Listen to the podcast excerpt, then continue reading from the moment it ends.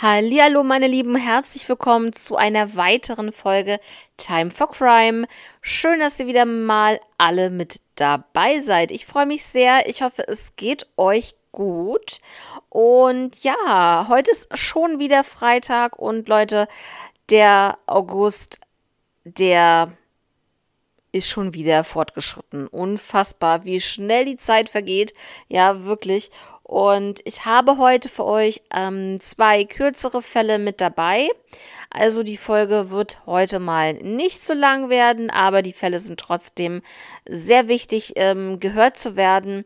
Und äh, ja, wir befinden uns bei beiden Fällen in den Niederlanden. Also Leute, seid gespannt.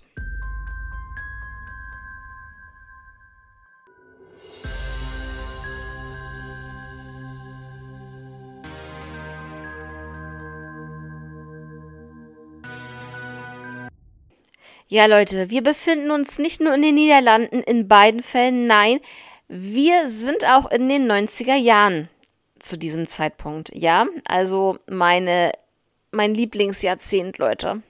Ja, ich liebe die 90er Jahre und ähm, deswegen sind auch diese Fälle, finde ich, auch sehr interessant und ja, also ich habe das, äh, ich habe ja damals schon in den 90er Jahren das äh, als Kind so mitbekommen mit den ganzen ähm, True Crime Fällen, Fälle, wie auch immer, ihr wisst, was ich meine.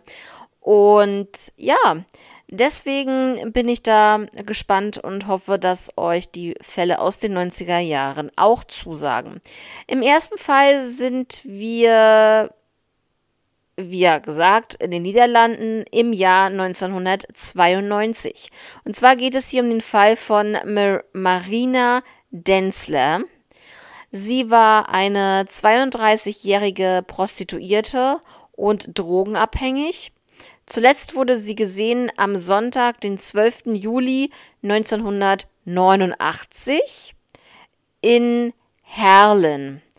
Jetzt denkt ihr wohl, hm, warum sagt sag ich, dass es aus dem Jahr 1992 ist, aber sie wurde zuletzt 1989 gesehen. Darauf kommen wir jetzt sofort, denn fast drei Jahre später findet man dann ihre Leiche. Marinas Leiche wurde drei Jahre später im Jahr 1992 gefunden. Der Todesumstand ähm, bleibt weiterhin geheim, ja, von der ähm, Polizei und den Ermittlern wird da nicht so viel äh, preisgegeben. Es gibt einen Tatverdächtigen, der gerade in Haft sitzt und dieser wurde befragt, aber es fehlen halt wirklich noch handfeste, wirklich sehr, sehr handfeste Beweise für seine Schuld bzw. Tatbeteiligung. Ja, und viel mehr, leider Gottes, viel mehr gibt es zu dem Fall von Marina Denzler nicht zu sagen. Leider Gottes. Also es ist wirklich ein sehr, sehr kurz, äh, wirklich sehr, sehr mh, mm, so ein Mini-Fall. Aber ich meine jetzt ein Mini-Fall an Informationen. Ja, also die ganz, ganz viele Informationen werden ja, wie gesagt, zurückgehalten. Deswegen können wir da nicht so wirklich hintersteigen ähm, wie weit die Ermittler in dieser Materie drin sind und ähm, inwiefern der Tatverdächtige dann jetzt nun doch ähm, sehr, sehr dringend tatverdächtigt sein könnte. Ob es eine DNA-Spur gibt oder ähnliches. Ähm, aber ja, ihr wisst, ähm, nach drei Jahren ist das natürlich ein bisschen schwierig, wenn man da erst ihre Leiche gefunden hat. Ne? Ja, also ich hoffe immer noch, dass es da zu einem guten Ende kommt. Und ja, wir werden es, wir werden es sehen, ob ähm, da noch irgendetwas kommt. Wie gesagt, 12. Juli ist ja bereits auch schon gewesen. Also Jahrestag hat sich dann auch jetzt wieder gejährt. Und ähm, gerade solche Sachen finde ich halt wirklich sehr ergreifend, wenn dann der Jahrestag dann immer wieder und dann nochmal und äh, jedes Jahr äh, jährt sich dieser Jahrestag und ähm, ja, ich finde das immer so ein bisschen krass. Was sagt ihr dazu? Das ist so immer krass, wenn, wenn sich der Jahrestag von einem Verschwinden oder ähnliches äh, jährt, dann ähm, ja, es ist halt, ähm, ich finde, sehr emotional, weil je öfter sich dieser Tag jährt, umso mehr schwindet manchmal auch die Hoffnung, dass sich dieser Fall ja auch aufklärt. Ne? Also ich meine, rechnet euch das nun mal selber aus, 1992 beziehungsweise 1989 ja eigentlich, ähm, als sie jetzt nun ähm, verschwand. Ja, ist schon alles krass, auf jeden Fall. Ja, Leute, es tut mir leid, aber auch in diesem Fall, ne, in diesem Fall ist es halt wirklich ähm, sehr, sehr begrenzt die Menge an Informationen, die wir zu diesem Fall haben. Ähm, aber für mich war trotzdem wichtig, dass ich diesen Fall von Marina Denzler anspreche, weil natürlich auch ähm, irgendwo der Täter frei rumläuft, höchstwahrscheinlich. Kann natürlich sein, dass der Täter wegen anderen Sachen im Gefängnis sitzt, aber man weiß es halt nicht. Ja, Leute, kommen wir jetzt zum zweiten Fall, auch aus den Niederlanden, wie ich schon sagte. Diesmal aus dem Jahr 1996. Es geht hier um den Fall von Reinder Lulolfs. Es war Montag, der 30. September 1996. Es wurde ein Hausbrand gemeldet und zwar bei einem freistehenden Bauernhaus. Die Feuerwehr kam und löschte das Feuer, untersuchte dann natürlich das Haus, weil man ja auch nicht wusste, wer also war überhaupt jemand im Haus oder waren die Hausbesitzer ähm, zu diesem Zeitpunkt gar nicht anwesend? Aber leider Gottes wurde dann eine Leiche im Schlafzimmer gefunden. Ähm, das war die Leiche des 87-jährigen Reinder Lulolfs, der im Bett lag zu diesem Zeitpunkt. Ja, da hat man seine sterblichen Überreste gefunden und ähm, ja, die Kommissare wollte ich gerade sagen, also die Polizei allgemein, ja, ne? Die ermittelte dann natürlich und man fand dann heraus, dass es sich hierbei erst einmal um einen Einbruch und um Diebstahl handelte.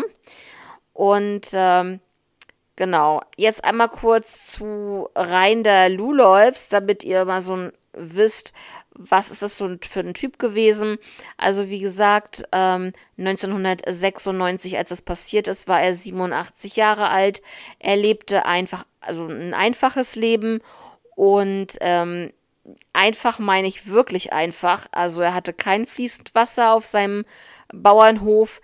Er hatte kein Gas und kein Strom. Und er wohnte halt dort alleine seit 1990. Da ist nämlich sein Bruder verstorben.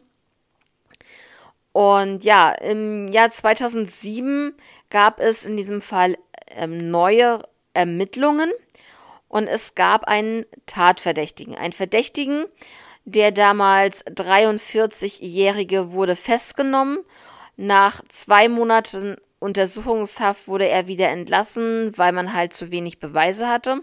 Immer diese Beweise, Leute, ne? Also manchmal ist das ja auch wirklich, äh, ja, wie verhext, ne? Und äh, in diesem Fall wurde dann eine Belohnung ausgelobt von 15.000 ich wollte gerade sagen Dollar, 15.000 Euro ist hier diese Belohnung gewesen für Informationen, die zum Täter ähm, oder ja zum Tatverdächtigen, wie auch immer, führen können. Ähm, ja, in diesem Fall. Ja, Leute, was sagt ihr zu diesen beiden Fällen? Schreibt mich doch gerne ähm, an und ähm, dann können wir gerne über diese beiden oder über andere Fälle quatschen. Ja, Leute, ähm, ja, wie gesagt, wir sind jetzt schon am Ende und ähm, ja, dann würde ich euch jetzt äh, ins Wochenende entlassen.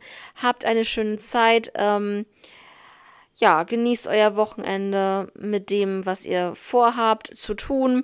Und ähm, genau, dann ähm, würde ich auch äh, sagen, ihr könnt, wenn ihr möchtet, auch gerne meinen zweiten Podcast anhören, wenn ihr am Samstag auch noch Lust habt eine Folge zu hören, dann ähm, schaltet doch gerne ein.